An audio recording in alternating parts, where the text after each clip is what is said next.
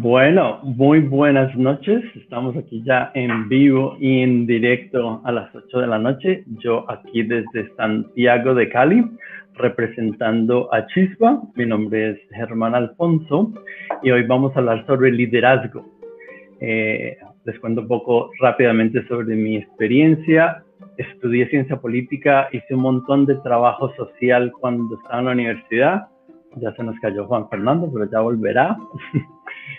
Y después me fui del país y durante 25 años estuve trabajando en estrategia y gestión por muchos lugares del mundo. Entonces soy del mundo del management, ah, hablando mucho de liderazgo con líderes empresariales, con juntas directivas y hace un par de añitos volví a Colombia y aunque soy bogotano, me llamo el calorcito de Cali y el buen cielo y las aves y todo lo rico que hay en Cali. Y vivo en Cali hace un par de añitos aquí, con un par de amigos hemos fundado Chispa. Entonces, le doy bienvenida pues a Juliana, espero que se conecte Juan Fernando. Y Juliana, hagamos primero un check-in. A mí me gusta hacer un check-in cuando uno comienza un taller, uno hace un check-in y dice, ¿cómo estás llegando? Entonces yo estoy llegando bastante feliz en el día de hoy, he tenido una semana excelente, ya se acabaron las lluvias en Cali, comenzó el verano de verdad, tenemos luna llena, estoy con amigos por aquí en este espacio y estoy muy entusiasmado de poder hablar de liderazgo y entrar en profundidad sobre un tema que considero que en estos momentos es especialmente importante y es un honor para mí poder hablar con ustedes, así que check-in y quien quiera seguir. Hola Germán, pues buenas noches a ti a Juan Fernando, mi, mi check-in es eh, yo estoy desde Bogotá, está haciendo una gran luna en un cielo despejado esta noche en Bogotá. Yo llego con una mezcla grande de, de como escuchar las noticias todavía de lo que está pasando en el país, en el valle, em, en Buenaventura, en Tuluá, como muy, muy todavía como, como triste y sorprendida con las cosas que, que siguen sucediendo. Em, pero por el otro lado, también tuve un día de muchas discusiones interesantes sobre a dónde nos puede llevar este proceso como social en Colombia y, y de pronto cómo podemos empezar a, a, a, ponerle dientes más allá, digamos, de, de unas protestas. Entonces ahora hablamos más de eso, pero eso también me generó como luces de, positivismo. Entonces, eh, una mezcla entre esos dos mundos en los que nos estamos moviendo. Genial, check-in, ya hecho. Juan Fernando. Bueno, pues un saludo Germán y, a Juliana, muchas gracias por la invitación, un saludo a todos los que nos ven. Bueno, yo estoy en Cali, eh, en el sur de Cali, ahí está haciendo un poquito de frío. Eh, un día, un día digamos como eh, como casi todos los días, eh, de mucho trabajo, de muchas reuniones, eh, de, mucho pensar qué más podemos hacer desde el rol que tengo para ayudar a esta crisis en la que, digamos, estamos en el país. Un, día, como casi todos los días, también de, deporte, que me recarga también de, energía, de, de, espíritu, que es que es fundamental y muy contento de estar aquí, de, hablar de liderazgo esta noche, de compartir Genial, excelente. Entonces, vámonos de una vez al asunto. Espero que nos interrumpamos mucho, eh, sea pocos discursos y mucha, mucha charla eh, entre amigos tomándose un té, una cerveza, un vino, lo que cada uno esté tomando. Eh, el título de la charla nos da a entender que no hay líderes o que no han estado a la altura del momento. ¿Están de acuerdo con esa afirmación de que no hay líderes o no han estado a la altura del momento? Yo sí creo, eh, es así que, que, quiera, hermana, y vamos, bueno, vamos, vamos conversando. Eh, yo, mm, yo sí creo que hay líderes en Colombia, muchísimos líderes. Em, en todos los niveles, en todos los sectores, en todos los, en todos los estratos.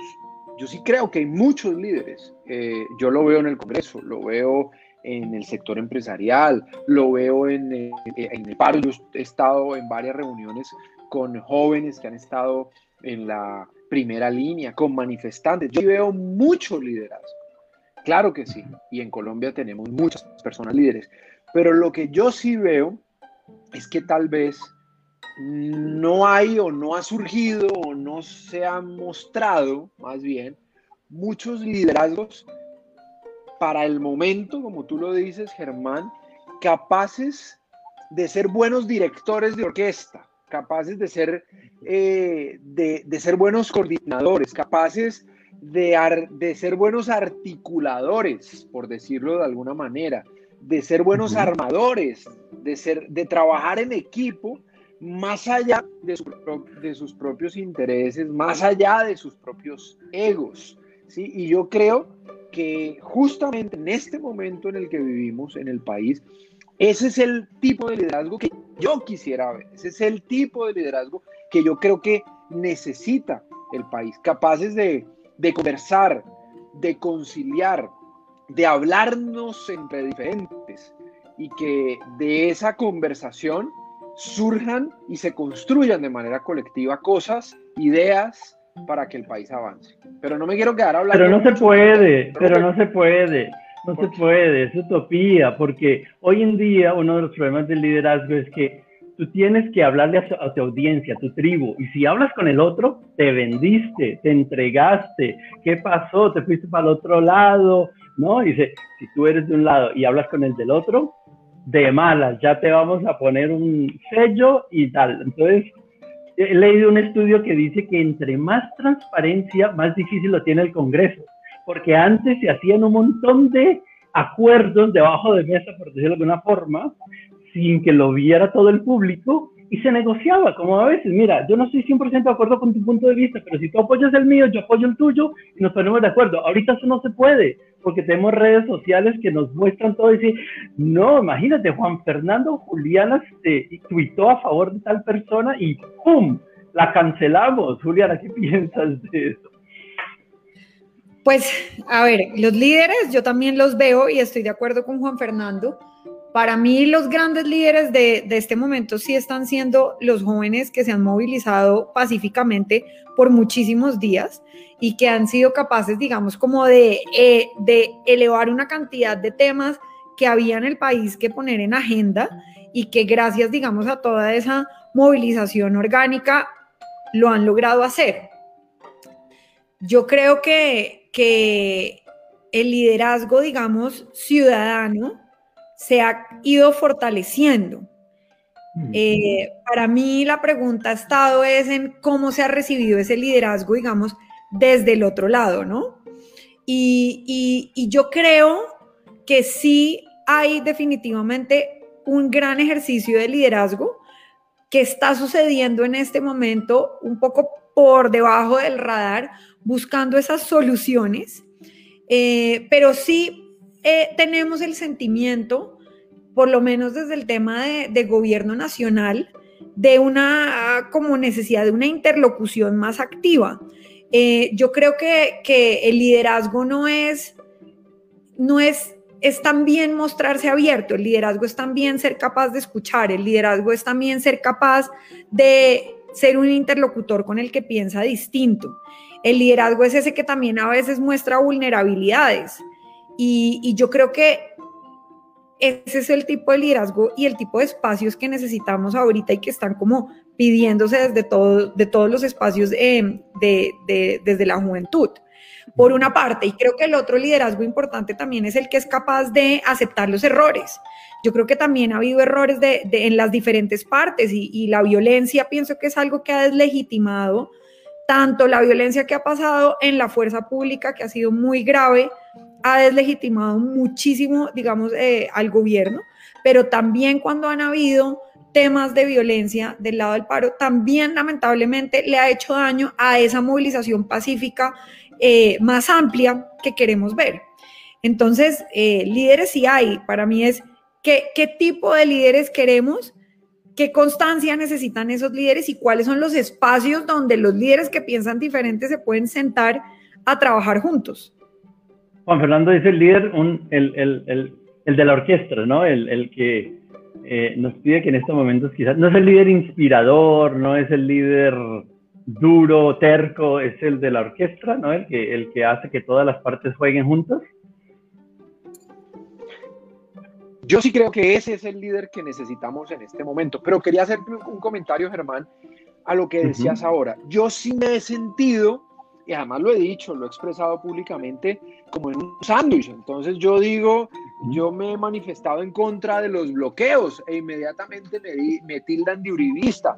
Yo he insistido en que hay que avanzar en los diálogos. Entonces me dicen, usted es un petrista. Entonces la gente, te, eh, digamos, o mucha gente, uno nunca puede generalizar. Claro, lo, lo, el ambiente está muy polarizado y lo quiere ver a uno, lo que vos decías, o de una lo clasifica en un lado o en otro. Y yo creo que el liderazgo que necesitamos, y lo decía también ahora Juliana, es el liderazgo que es capaz de conversar, que es capaz de entender que uno no tiene la verdad absoluta, de entender que el otro tiene algo de verdad en lo que dice, que es capaz, ahora muy famosa la palabra empatía, que es capaz de, de, escuchar de verdad y ponerse en los zapatos del otro. A mí me, a mí me da mucha mucha risa a veces. Yo hago un ejercicio de escucha activo en el Congreso muchísimas veces y yo veo como en algunos momentos la derecha, eh, por decirlo de alguna manera, el centro democrático, hace algunas propuestas sensatas. Inmediatamente la oposición las niega porque solo por el hecho de ser de centro. Por quien las dice. y, claro, y pasa al revés. Y también la oposición, yo a veces, la izquierda dice, dice cosas, hombres, sensatas, que uno dice, vale la pena que este pedacito de lo que está diciendo se pudiera aplicar. No, la derecha inmediatamente la aplasta, por decir derecha de alguna manera, la aplasta. Entonces, el liderazgo que necesita el país no es ese liderazgo de extremos, no es ese liderazgo que es de blancos o negros, que, que, escoge una cosa o la otra, no, que es capaz de escuchar y de construir colectivamente. Pero aquí en Cali, Ospina está tratando de hablar y solo le dan duro, solo eh, dice, no, no, ¿cómo se va a poner a hablar con estos vándalos que están haciendo los bloqueos? Tutela él, eh, izquierdoso, comunista, socialista, por un lado, y cuando manda la fuerza pública para quitar bloqueos, entonces se vendió para el otro lado, porque aquí le han dado duro bastante eh, a Ospina por dialogar. Habla, podemos hablar de su desempeño a lo largo de los 50 días del paro o quizás de su administración, pero le han dado duro específicamente por dialogar eh, con no, es decir, no se puede dialogar con los, ahí puedes poner entre comillas, vándalos, matones, lo que sea.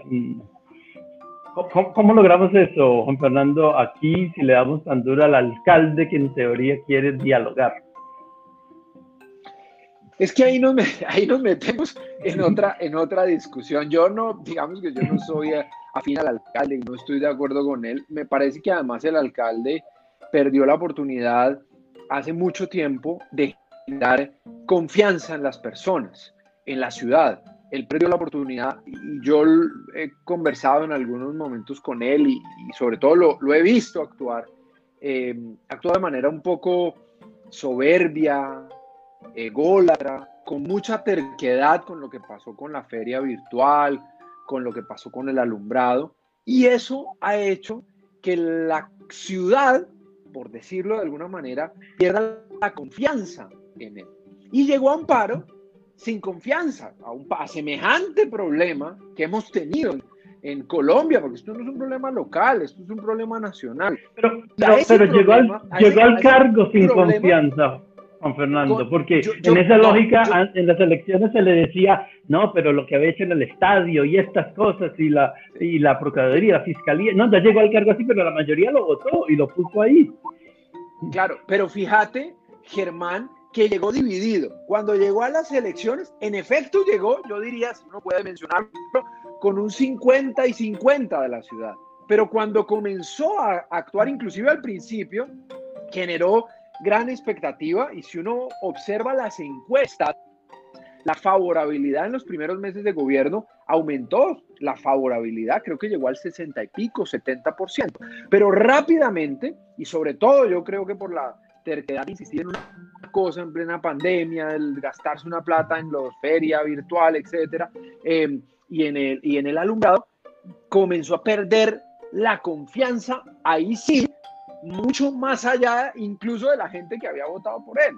Entonces, al haber perdido esa confianza, pues se enfrenta con un paro o, afronta un paro semejante crisis, que es de verdad es una crisis compleja que estamos viviendo en el país, y con semejante, afronta esa pérdida de confianza con semejante crisis. ¿Qué, qué, qué pasó? Pues estoy intentando analizar lo que pasó. Claro, pues ya con esa pérdida de confianza, ni un sector ni el otro le creyó. Ninguno le parecía que lo que estaba haciendo estaba bien, ¿sí?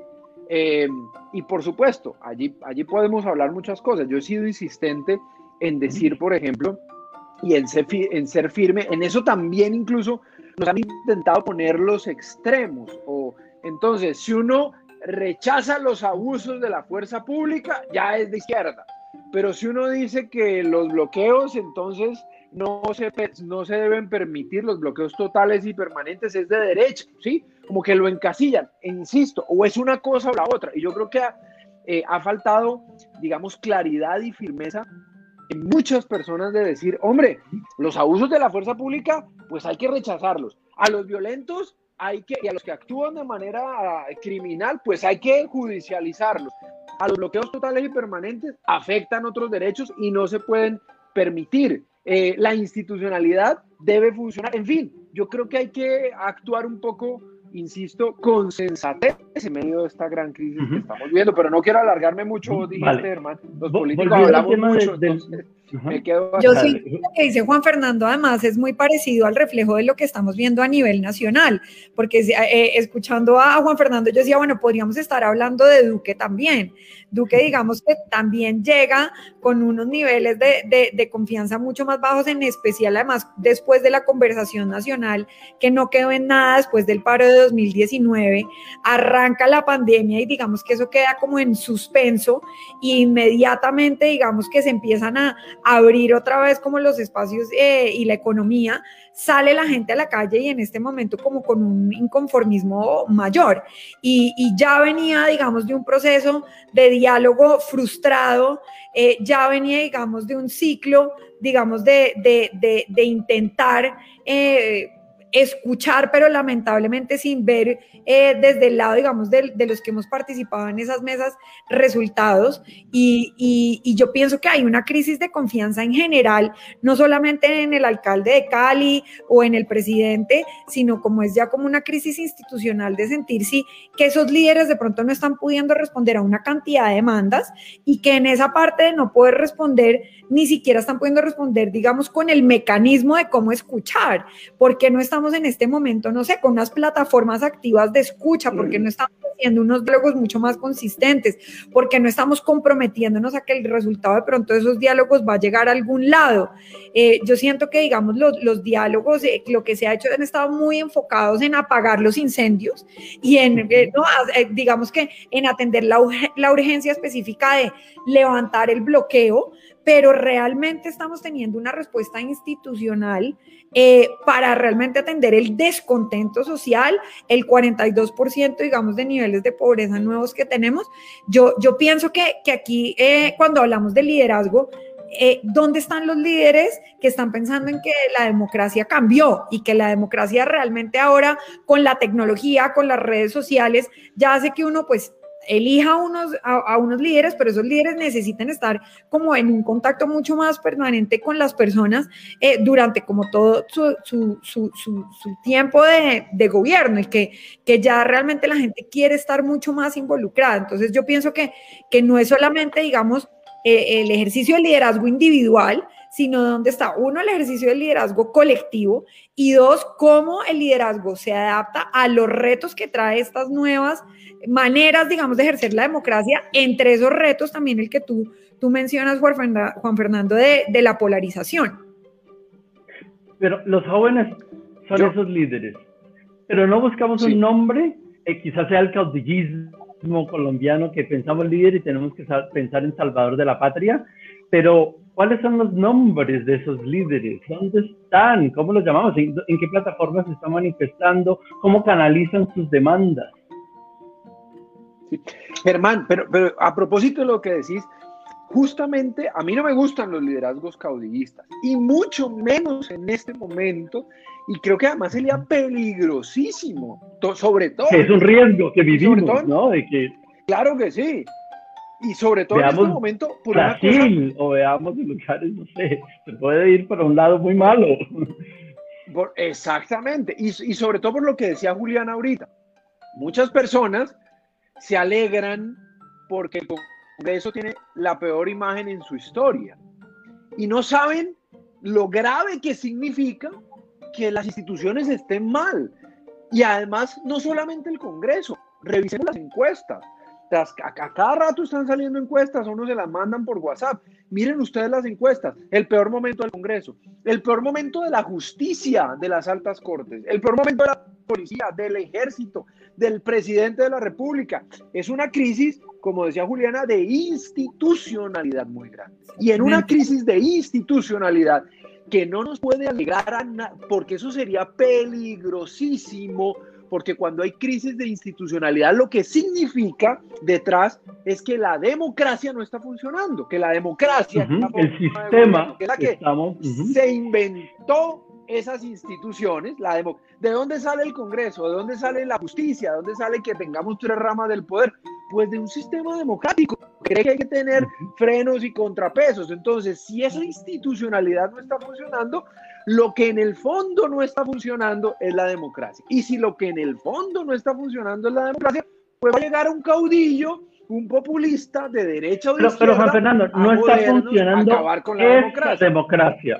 Pero no está funcionando esa democracia, porque antes de esos porcentajes que tenemos ahora, el resultado era muy malo, el resultado era pésimo. Yo estuve 25 años fuera del país, regresé hace dos años y yo miro para los lados y digo, ¿por qué no está todo el mundo en la calle ya? Es decir, ¿qué pasó? El resultado de eso, no, no quiero ser antidemocrático, pero quizás necesitamos parlamentarismo, necesitamos que las plataformas que voten otros, o que dupliquemos el número de congresistas o que demos la mitad, o que cambiemos el modelo centralizado y vayamos a un modelo federalista. No sé, pero ese sistema democrático no nos está dando resultados. Así que es legítimo que la gente diga, esto no funciona, ¿no? No es culpa solamente del, momento. Algo está pasando con el grupo que controla el país, no un grupo en, en cuanto cinco personas en una mesa, sino en unas élites que mandan que no están dejando que surjan estas nuevas lideranzas y tenga espacio para cuestionar el modelo y el sistema. Pero es que yo creo que en el algo está pasando, es, no, ha pasado, no es algo que está pasando hace 60 días. Miren, venimos de la situación del acuerdo de paz que generó unas expectativas que no se cumplieron en un sector. Hay un estudio que nosotros estamos lanzando mañana, pero un tema muy interesante. El 80% de la gente que habla de paz está toda de acuerdo en que el acuerdo de paz ha fracasado. Lo que pasa es que estamos divididos mitad y mitad en de quién es la culpa que haya fracasado, ¿no? Unos se le echan la culpa al gobierno, otros le echan la culpa a la JEP y a la guerrilla, ¿sí? Por otro lado, teníamos también las marchas estudiantiles desde del 2018 que también quedaron una cantidad de acuerdos que no se cumplieron. Tuvimos también el paro en el 2019 que generó una cantidad de expectativas de sentarnos a conversar, que luego vino la pandemia y no quedó en nada. Entonces, yo siento que sí se ha generado un descontento general, no solo por la situación del país, sino porque se han intentado activar muchos mecanismos de participación para realmente tener incidencia y buscar que las cosas cambien, y luego no han tenido un resultado efectivo en ver que la efectividad que, cambie algo realmente, ¿no? Y yo creo que ahí es donde se empiezan a acumular y acumular más descontentos, más frustraciones, y la gente entonces sale y se generan situaciones como la, la que tuvimos que, entonces ya no son solo las protestas, sino los bloqueos, ya no son 10 días, sino son 60 días, y vamos así aumentando y aumentando, digamos, como el volumen de la presión, porque las personas creen además que esa es la manera que lo hacen escuchar y lamentablemente estamos acá sentados porque se ha hecho escuchar la gente eh, utilizando unas cosas que yo estoy con Juan Fernando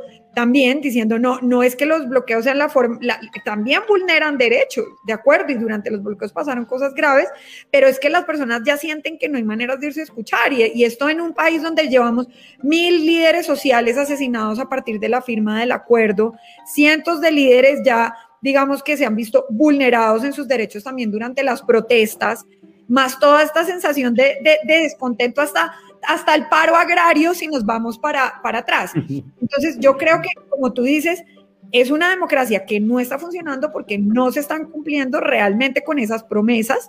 Y, voy a decir algo como muy estructural, pero es que eh, estamos cumpliendo 30 años de la constitución política, se supone que en esta constitución política la participación y el pueblo iba a estar en el centro, si uno lee los primeros dos artículos, ya esos dos artículos hablan de la participación y de lo importante de eso, y, parece que fuera una constitución política que fuera como una ilusión de futuro y no algo que hace 30 años nos planteamos como, como las reglas de juego. Entonces yo lo que siento también es que no se están cumpliendo las reglas de juego.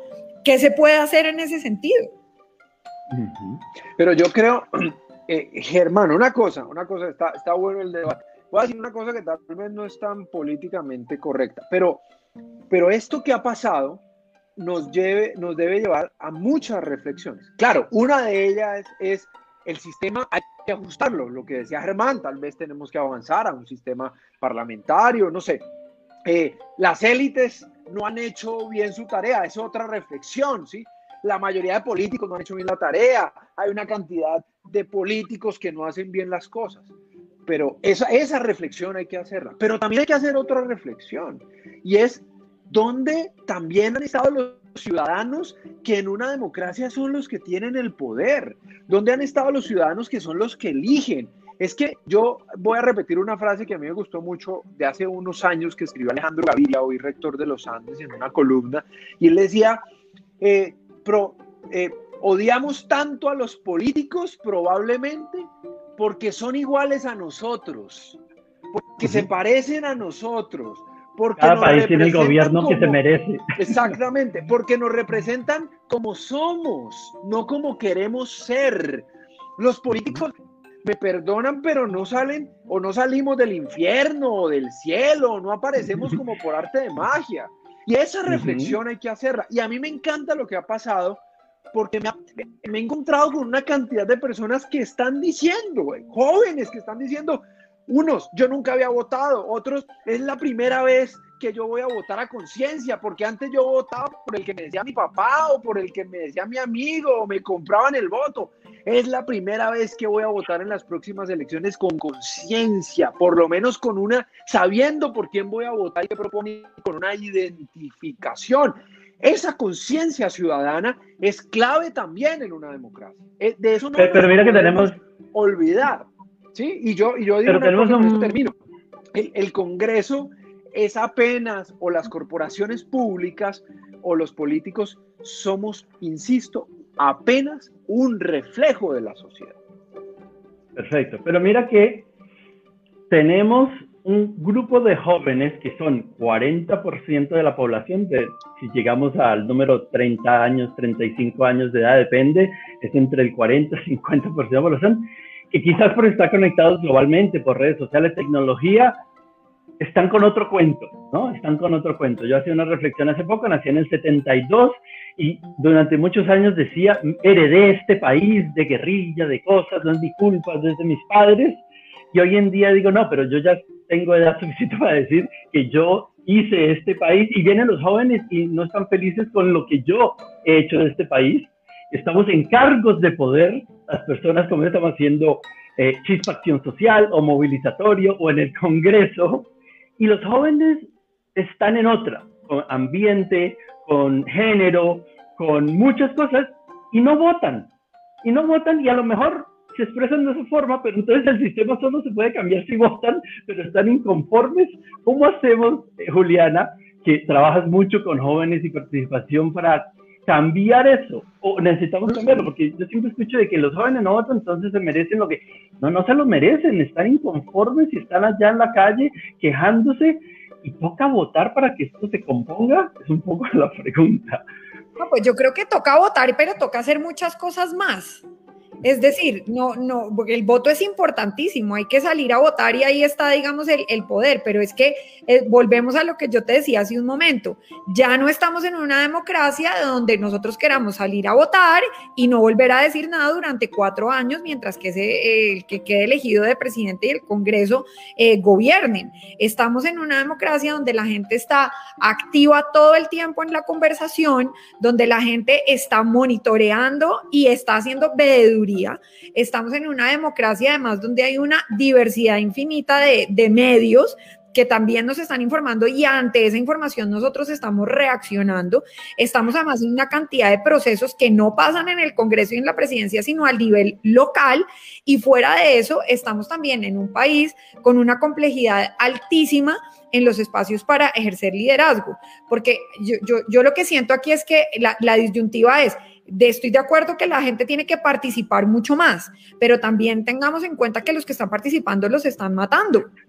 Entonces, es muy difícil hacer ese llamado a decir, ejerzan el liderazgo ciudadano cuando tú en cualquier pueblo de Colombia ejerces un liderazgo ciudadano e inmediatamente recibes un panfleto con una amenaza.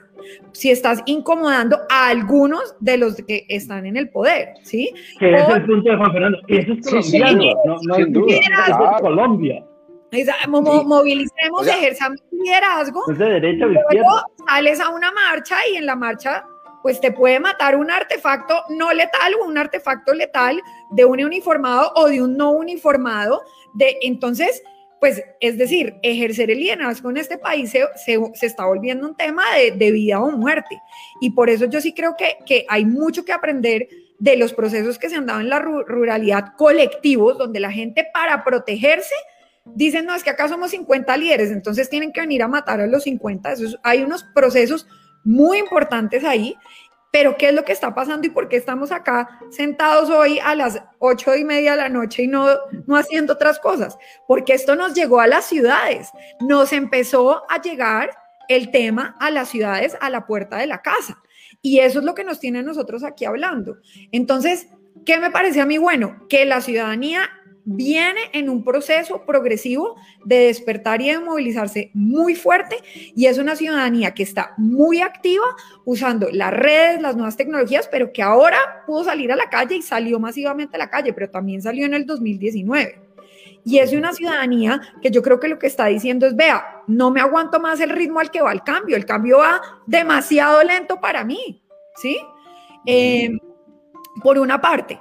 Y por otra parte, lo que sí estamos viendo también, y estoy de acuerdo con Juan Fernando, es que hay unos discursos que son polarizantes, que nos están enfrentando como sociedad y que esa división no solamente la estamos viviendo a nivel político, sino en nuestra casa, en nuestro trabajo, con nuestras familias, y estamos, digamos que, sintiendo que no hay encuentros yo creo que sí hay puntos de encuentro y, lo que les contaba, el estudio, digamos, que vamos a lanzar, habla mucho del medio ambiente, nos une, la corrupción y la lucha contra la corrupción nos une.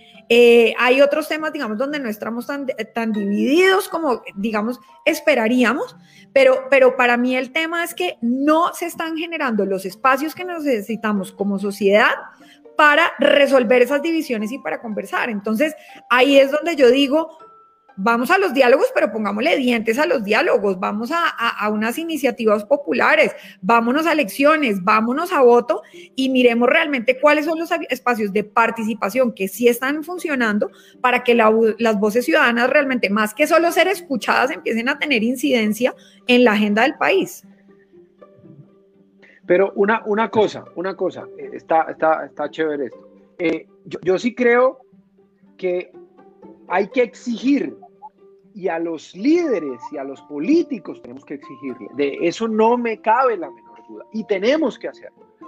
Pero también no nos podemos quedar como estamos acostumbrados, creo yo los colombianos, pensando siempre que la culpa de lo que nos pasa es de otros y no haciéndonos nosotros una autorreflexión de cómo estamos también actuando frente a la sociedad. Yo, yo estaba en varios grupos y hay que acabar con la corrupción y hay que denunciar la corrupción y los políticos, pues, ninguno puede robar y en eso tenemos que estar de acuerdo todos.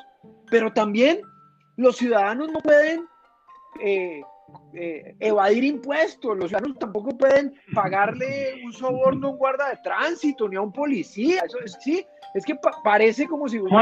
A veces para, para, los, para, los, para, los ciudadanos es como si hubiera dos países.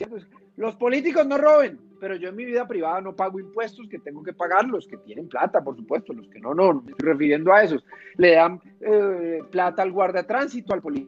Hacen una cantidad de actos, digamos, privados de corrupción y de eso, y de eso también tenemos que llamar la atención, esa autorreflexión en una sociedad democrática, en una sociedad que quiere avanzar, que quiere construir, también tenemos que ser capaces de hacernos esas, eh, esas preguntas y esa autorreflexión.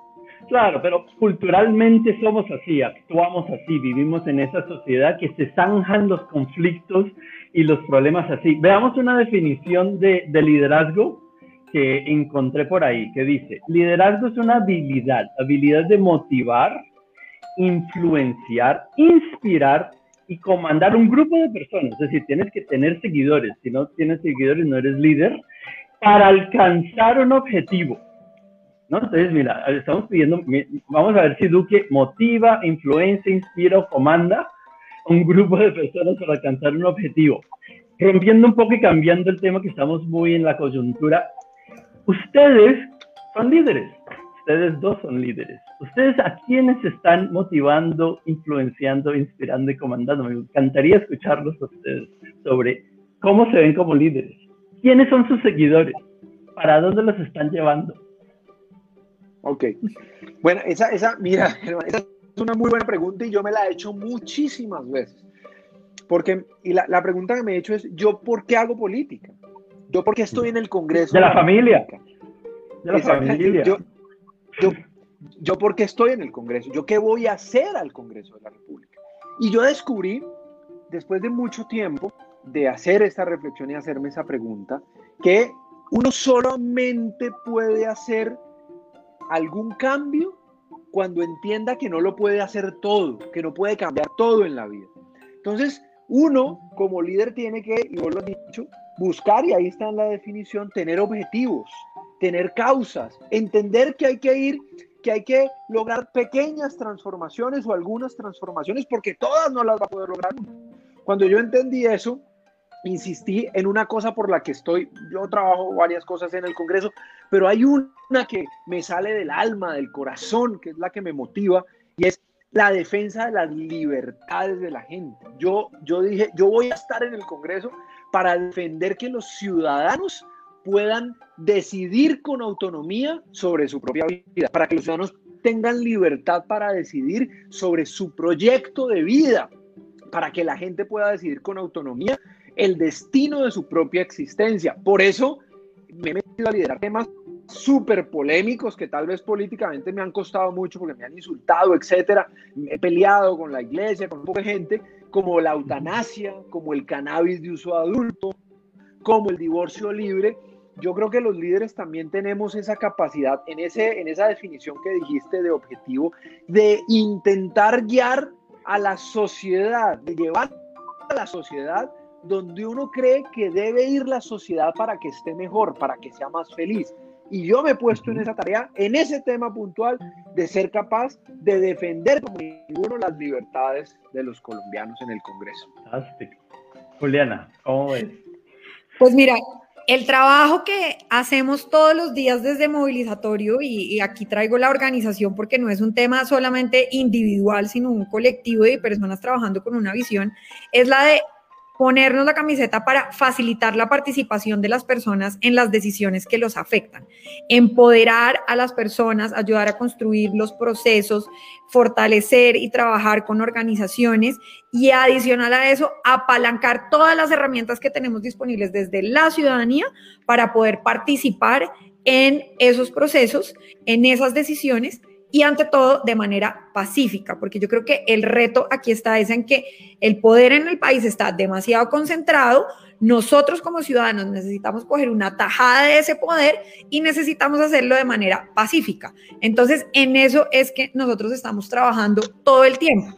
Y en ese sentido, tenemos el placer de trabajar con muchos otros líderes que tienen organizaciones que están con procesos, que están iniciando, que están inspirados, que están también a veces en el periodismo, en las comunicaciones o en muchísimos otros campos, tanto en la ruralidad como en lo urbano, para fortalecer esos procesos y el fortalecimiento principal de que ha venido, de conectarlos y de que se conozcan y de eh, que empiecen a ver cómo pueden trabajar juntos. Porque una cosa que nosotros hemos, de verdad, digamos, ya, ya comprobado y requete comprobado, es que cuando estamos diluidos y cuando estamos dispersos, desde la sociedad civil no logramos lo, mismo que cuando hacemos agendas conjuntas y realmente apalancamos, digamos, eh, procesos pues eh, más fuertes. Entonces, ahí está como el centro de, de, de ese propósito y por eso digamos que somos tan apasionados por estos temas de liderazgo y participación. Siguiendo en lo personal, ¿quiénes son los líderes que los han inspirado a ustedes? Me encantaría escucharles quién ustedes han visto en sus vidas, eh, personas cercanas o personas famosas, digamos, que usted dice, esa persona me inspiró o me inspira hoy en día. Mm, ¿Del presente o puede ser del pasado? un líder, una, una líder que tú digas, esa, esa persona me, me ha, hecho, ha hecho algo conmigo para que yo... Pues a mí, yo, yo te respondo que más que personas, a mí me han inspirado un montón procesos y organizaciones. Por ejemplo, todo el trabajo que nosotros hemos venido haciendo, forjando la red del avispero, eh, que es esta gran red de 125 mil personas de movilización ciudadana, ha sido inspirada en otros procesos internacionales. Entonces, más que inspirarnos en una persona, y yo creo que eso tiene también mucho que ver con nuestra lectura del liderazgo de quién es esa persona, es, yo creo que a mí me han inspirado realmente mucho los procesos colectivos eh, que he visto que han sucedido en otros países donde veo que la ciudadanía directamente logra articularse muchas veces gracias a la tecnología y tener unas victorias enormes. De ahí es donde yo he sacado la mayor inspiración para el trabajo que estamos haciendo en Colombia. Juan Fernando, ¿quién te ha inspirado? Bueno, yo creo que yo, creo que más, sí, yo creo que más que esos grandes líderes, eh, yo, digamos, yo estaba más cerca de personas, de muchas personas que de a poquitos me han inspirado, que les he aprendido mucho eh, y digamos yo, yo hago muy bien, digamos, la escucha activa eh, y observo mucho y he aprendido de muchas personas cercanas, de mi abuelo, de las personas con las que he trabajado, en el caso, por ejemplo, en Cali, con Armitage, con Guerrero, que trabajé en esas dos alcaldías, con el equipo de trabajo. Yo, digamos, a mí me encanta y lo he mencionado varias veces en esta en este espacio la inteligencia colectiva, el trabajo en equipo, ser capaces de, construir colectivamente. Entonces muchas personas, digamos, eh, me enseñan, eh, me han enseñado y he aprendido de ellas a lo largo de. Ese es un punto que también lo tenía aquí anotado y era, ¿cómo hacen con sus equipos? ¿Cómo desarrollan? Primero, el liderazgo, ¿se nace líder se convierte en líder. Eh, es algo genético, y esa persona, no, a los dos años ya mostró los dotes de liderazgo, o no, fue muy, muy insistir, ustedes que tienen equipos, eh, trabajan con muchas personas, ¿desarrollan el liderazgo o esperan que crean las condiciones y surgen los liderazgos? Yo creo que hay diferentes tipos de liderazgo, ¿no? Yo creo que hay como un estereotipo en que la gente identifica que hay una manera de ser líder y el que nació líder entonces empezó desde chiquito a tener ciertas características de a veces de comunicación, eh, a veces no de, de inspiración, pero nosotros lo que hemos visto es que el liderazgo viene de muchas maneras y se necesitan además liderazgos distintos para poder trabajar conjuntamente. Nosotros trabajamos con un equipo lo más multidisciplinario posible que estén interesados en desarrollar no solamente, digamos, el liderazgo hacia que otros lo sigan, sino que se desarrollen internamente también como buenas personas, porque creemos que eso es muy importante. Eh, y en ese ejercicio de liderazgo interno, pues uno aprende un montón, aprende de los errores, aprende lo que hace bien y siempre yo creo que estamos tratando de, ser más bien es como coherentes con unos valores y, en ese ejercicio de valores, pues ojalá que lo que uno busque sea lograr que se multiplique, digamos, el, tipo de liderazgo que, que, uno espera. Yo, yo creo que uno invierte en las personas, siembra las semillas y genera oportunidades para que las personas puedan ejercer sus liderazgos y hay unas personas que lo hacen y otras personas que tienen otros intereses. Pero lo que yo sí creo importante es que los liderazgos también dentro de los equipos no solamente vienen de los líderes formales, sino una cosa que nosotros promovemos mucho también es un liderazgo informal. Tú no tienes que ser el jefe para ser, ser líder de procesos, ser líder de proyectos, ser líder de, de, de, de iniciativas de cambio dentro o fuera de la institucionalidad. Mira que yo he trabajado mucho en empresas y he trabajado en algunas empresas fuera de Colombia que tienen organizaciones muy horizontales, muy planas, ¿no? De justo tiene, porque una de las cosas que tenemos en las empresas, eh, hay un gurú muy famoso que se llama Gary Hamel del mundo de la gestión que dice, mira, si llegase los que crearon la gestión, el management, hace 100 años atrás y llegasen hoy a este mundo, no entenderían nada. ¿Cómo así que la gente anda con esta cosita ahí así? Que existe un lugar que se llama China, que surgió de nuevo, que hacen aviones en Brasil, que las mujeres esto, que los derechos, es decir, no entenderían nada. Pero hay dos lugares donde si se meten, el mundo sigue igualito. Un lugar es la empresa, que sigue el organigrama militar donde una persona, hombre generalmente viejo, manda y todos los demás obedecen. Y el otro lugar es la escuela. La escuela no ha cambiado en mil años. Hay una persona de pie allá al frente que sabe y le dice a los otros, les pasa el conocimiento a los otros pobres que no saben nada. Hoy en día hay muchas organizaciones que están entonces tratando de romper esos esquemas viejos militares jerárquicos y tratan de ser más planos.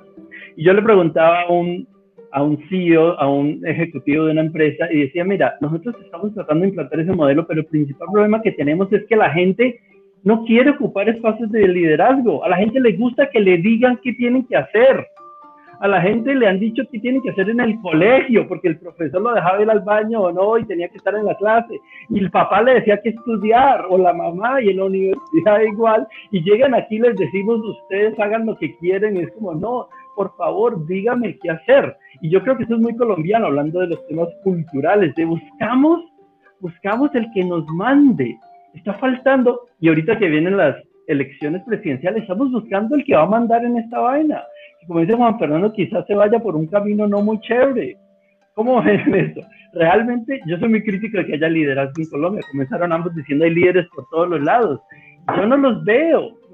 Necesito nombres, apellidos, evidencias. Pero es que yo creo que tú estás buscando, perdón, como el líder que diga esto le Mesías, Mesías, sí. Exacto, lo vengo a hacer. Y yo creo que lo que está pasando, al contrario, y eso me, me gusta, es que hay tantos, tantos líderes que no es necesario uno saberse el nombre para visibilizar el proceso. Lamentablemente, lo que nos hace falta es encontrar como toda esa energía canalizarla hacia una transformación positiva y hacia una interlocución.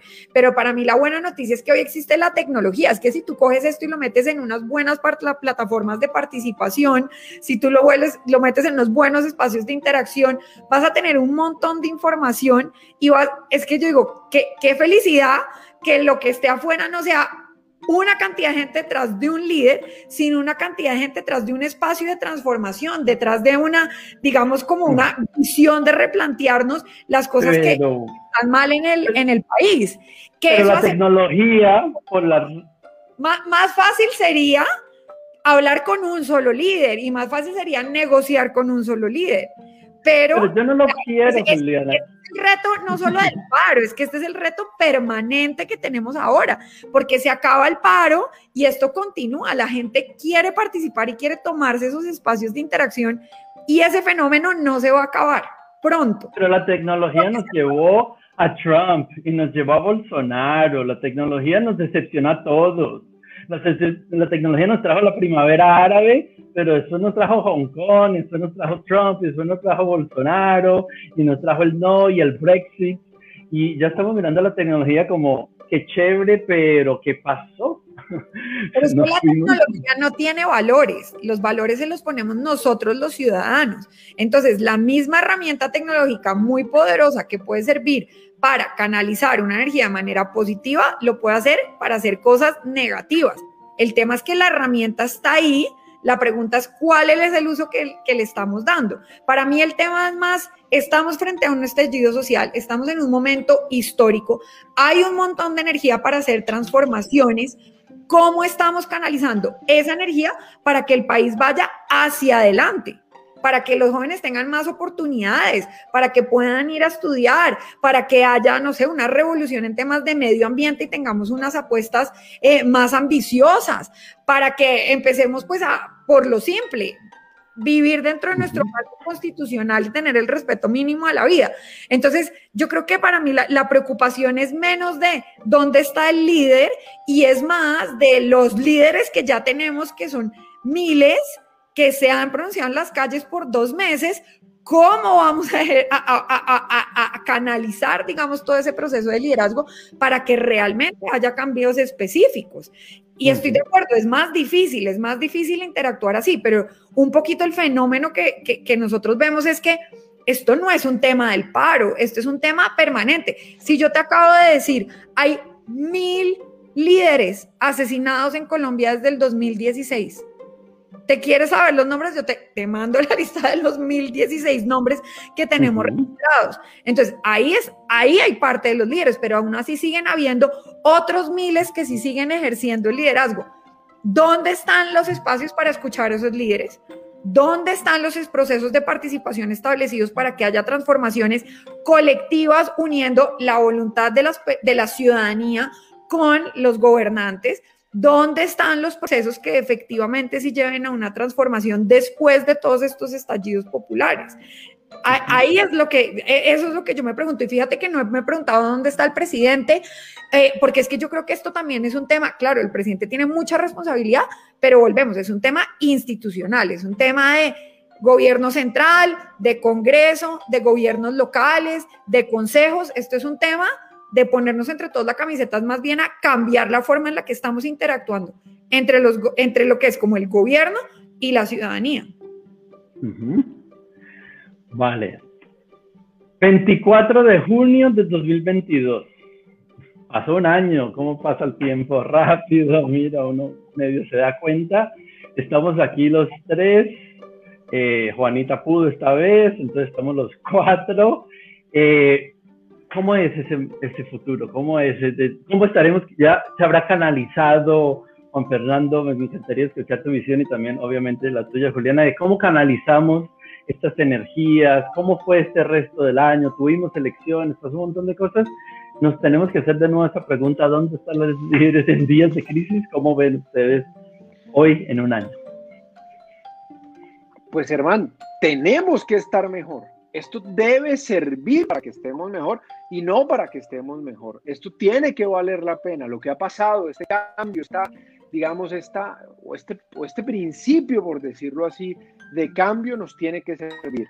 Eh, y nos tiene que servir para, en lugar de debilitar la democracia, a mi juicio, de fortalecer la democracia, como lo dije. Y yo espero y soy optimista que así sea. Esto no puede ser una cosa que pasó, eh, que fue de un mes o que de dos meses, que eh, eh, que pasaron unas, una cantidad de cosas, eso debe servir para transformar. Y efectivamente, como tú lo has mencionado en toda esta conversación, ahí los líderes deben jugar un papel fundamental, un papel clave para canalizar toda esta energía, para canalizar todo este, este esfuerzo en hacer que haya transformaciones positivas. Y yo soy optimista e insisto, y debo ser optimista eh, en, ese, en ese sentido eh, y, fortalecer la democracia.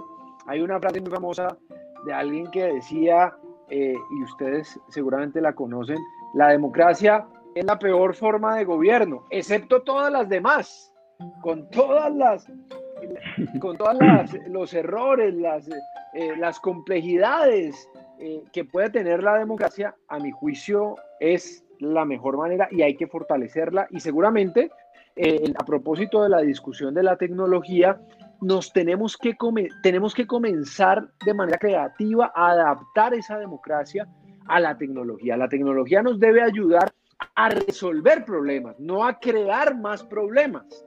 Y eh, la tecnología, pues hombre, y, y, lo que pasó, tú referías muy bien lo que ha pasado ya en otros lugares, la tecnología y estos nuevos algoritmos comienzan a saber más de nosotros mismos que nosotros, nos comienzan a entender mejor.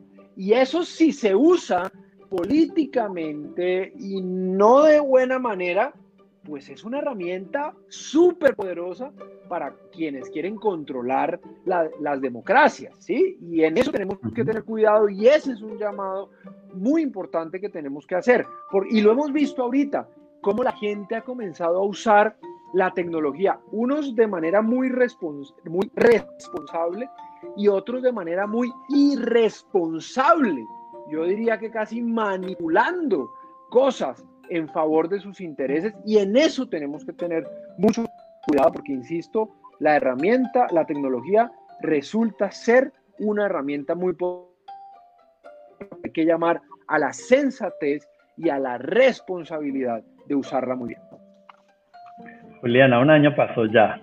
¿Qué pasó? Un año de casada. Pues a ver, el 19 de junio del 2022 es la segunda vuelta electoral. Entonces vamos a estar aquí, pongámonos la, cita de una vez con, Juan Fernando, contigo y, con Juanita para, analizar el resultado de, de esas elecciones. Yo creo que estamos, vamos a tener un año muy intenso como país. Yo, como te contaba cuando hacíamos el check-in de cómo empezábamos, estoy moviéndome entre un... espero que, espero que diferente a Perú, no escoger entre dos extremos. Yo, yo lo que veo es que hay una, como hablamos, una gran energía y una agenda ciudadana que busca candidato eh, me da alegría saber que en esa agenda ciudadana no estamos, como hablamos, divididos en absolutamente todo. Hay temas que nos unen, y, esto lo dice el, estudio que, que, les cuento de Chiva, donde analizamos 2,7 millones de tweets y retweets de todo el 2020 para concluir esto. Entonces, hay temas en los que estamos unidos, el medio ambiente, el tema de corrupción, hay temas donde no estamos tan divididos, como el tema, por ejemplo, de, género. Y yo pienso que hay una agenda ciudadana que busca candidato. Yo creo que vamos a tener un año muy intenso de encontrar esas candidaturas que representen ese sentir que se, digamos, en este momento de, la gente. Eh, yo, al igual que, que Juan Fernando, creo que estamos en un momento en el que el país necesita un líder que nos permita tener una visión más unificada, que permita tener, trabajar a través de coaliciones, que tenga una visión un poco más colectiva, digamos, de, liderazgo. Yo pienso que, que, estamos en un país en que si cualquiera de los dos extremos gana, no va a tener gobernabilidad y nos quedaríamos en otros cuatro años de tener la otra mitad del país en contra. Entonces yo la pregunta que me hago en este momento es, ¿qué líder puede más bien convocar en una agenda eh, repito ahí lo, que Juan Fernando ha dicho como sensata. Eh, y, y, yo pienso que se puede, es que el tema es que tenemos casi 40 entre precandidatos y precandidatas. Eh, y, y, yo pienso que si la ciudadanía se sigue haciendo sentir y sigue marcando la agenda y lo hace como lo ha venido haciendo, pero pronto también a través de otros mecanismos, puede que tengamos una agenda tan fuerte que la agenda sea la que seleccione el líder. Yo, yo pues eh, creo que se nos, vamos a estar acá reflexionando en que vamos a haber tenido un año muy intenso de temas de participación. Lamento también predecir que esa participación va a seguir cobrando vidas y eso es como un costo que yo creo que no deberíamos seguir pagando y es un mensaje muy importante porque también entrando en el tema electoral, muchos de los líderes amenazados son líderes políticos no son solo los líderes sociales que están siendo amenazados. Entonces, yo, yo, yo qué me quedo? Ojalá veamos hacia atrás un año en el que tuvimos más garantías de seguridad para ejercer los liderazgos políticos y desde sociedad civil. Un año ojalá de un debate muy enriquecedor y finalmente un año donde hayamos elegido un presidente que pueda eh, trabajar más por un país unificado donde haya mayor gobernabilidad. Y para mí, vea, yo le digo esto, si yo fuera candidata en este momento, una de mis grandes banderas sería la participación. Es que yo digo, es que está claro que eso es lo que la gente pide a gritos, de todos lados también, el espacio, el ser escuchados. Entonces, bueno, ojalá tengamos un presidente con una agenda de participación mucho más fuerte. Fernando va a decir, pero antes de decir, pero si no queda el nuestro, votamos en blanco. no, pero yo, yo, una cosa le faltó a Juliana que coincide en esa agenda. Eh, eh, se acordarán de mí, el tema de la política de drogas va a estar en la agenda en primer lugar. Los candidatos, algunos que estarán a favor, otros en contra, pero eso va a ser una cosa determinante en esa agenda presidencial. ¿Cómo va a comenzar a pararse Colombia frente al mundo en esa política, en esa, a mi modo de ver, fracasada política contra las drogas? Yo, soy optimista por naturaleza, pero tengo que decir que veo un año duro. Veo un año duro porque veo que el gobierno actual, poniendo el presidente en este caso como referente de liderazgo, ya ha mostrado que no escucha, de que no ha oídos, de que no es el, el que va a tener esa orquesta eh, durante esos meses. Y como vienen elecciones, habrán ríos revueltos donde mucha gente quiera pescar ojalá se canalice esa energía, como dice Juanita, a esa, eh, a esa propuesta, pero aunque se canalice allá, creo que serán meses de calle, desafortunadamente también estoy de acuerdo contigo, Juliana, de vidas, desafortunadamente porque es muy de la cultura colombiana, pero también espero que estemos aquí haciendo ese análisis y ya con un uff, comencemos otra vez, que hay mucho por hacer y ya tenemos a alguien que por lo menos nos inspira a trabajar en la dirección que queremos trabajar como país. Hagamos checkout. ¿Cómo salen? ¿Cómo salen de esta charla? Um, es el pequeño checkout. Yo muy agradecido de tenerlos aquí. Una pena que Juanita no pudo estar. He aprendido. Me encanta cuando estoy en charlas que aprendo cosas. Eh, los estuve stalkeando en YouTube, en Twitter, las cosas. Tenía una percepción de cada uno de ustedes. Quiero decir que algunas cosas se confirman, otras no, pero todo para mejor quedo muy feliz de haber aprendido cosas con ustedes, así que ese es mi check-up. ¿Quién sí? Bueno, yo, pues, yo muy agradecido, yo muy agradecido también, por supuesto, por ustedes, eh, por la invitación, pero, pero también muy contento y muy, muy optimista por lo que veo, por lo que ha generado esto que ha pasado en el país, por esta esta labor que ustedes hacen de, participar, de crear estos espacios de conversación, de diálogo, por, lo que estoy viendo, por lo que, muy optimista por lo que estoy viendo eh, en, el país, por lo que está generando esta, esta crisis en la que estamos. Diana, cierra el evento. Yo quedo feliz de haber eh, debatido con ustedes, aprendido mucho sabiendo que estaremos aquí dentro de un año, además, eh, analizando lo que vamos a haber tenido en, en esa segunda vuelta presidencial. Em, yo, la verdad, creo que mi checkout es que estamos en un momento en el que nos estamos jugando muchas cosas como país. Creo que es un momento en el que nos tenemos que tomar con toda la seriedad el liderazgo que cada uno de nosotros tiene donde esté.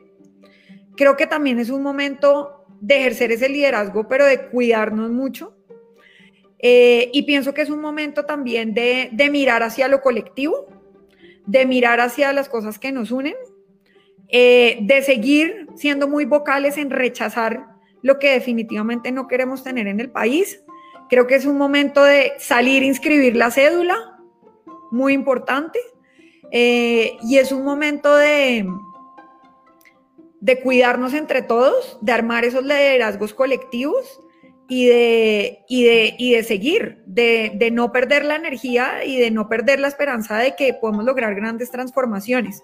Y tenemos varias oportunidades en los 12 meses que tenemos de aquí a que nos volvamos a ver entre los procesos que están pasando de diálogo, entre los procesos que pueden pasar a nivel de iniciativas populares, entre las elecciones de Congreso y las elecciones presidenciales. Entonces creo que, que hay mucho por hacer y, yo sé que hay mucha gente, mucha gente, mucha gente trabajando muy duro por la transformación del país. Hay muchísimos liderazgos eh, que, están, que están firmes con esto y para mí el mensaje es que hay que seguir. Genial, mejor checkout imposible. Bueno, un abrazo a ambos y nos vemos en un año. Gracias. Gracias. a ti y a todo el equipo de Chispa. Ojalá antes, gracias, gracias, gracias. Chao.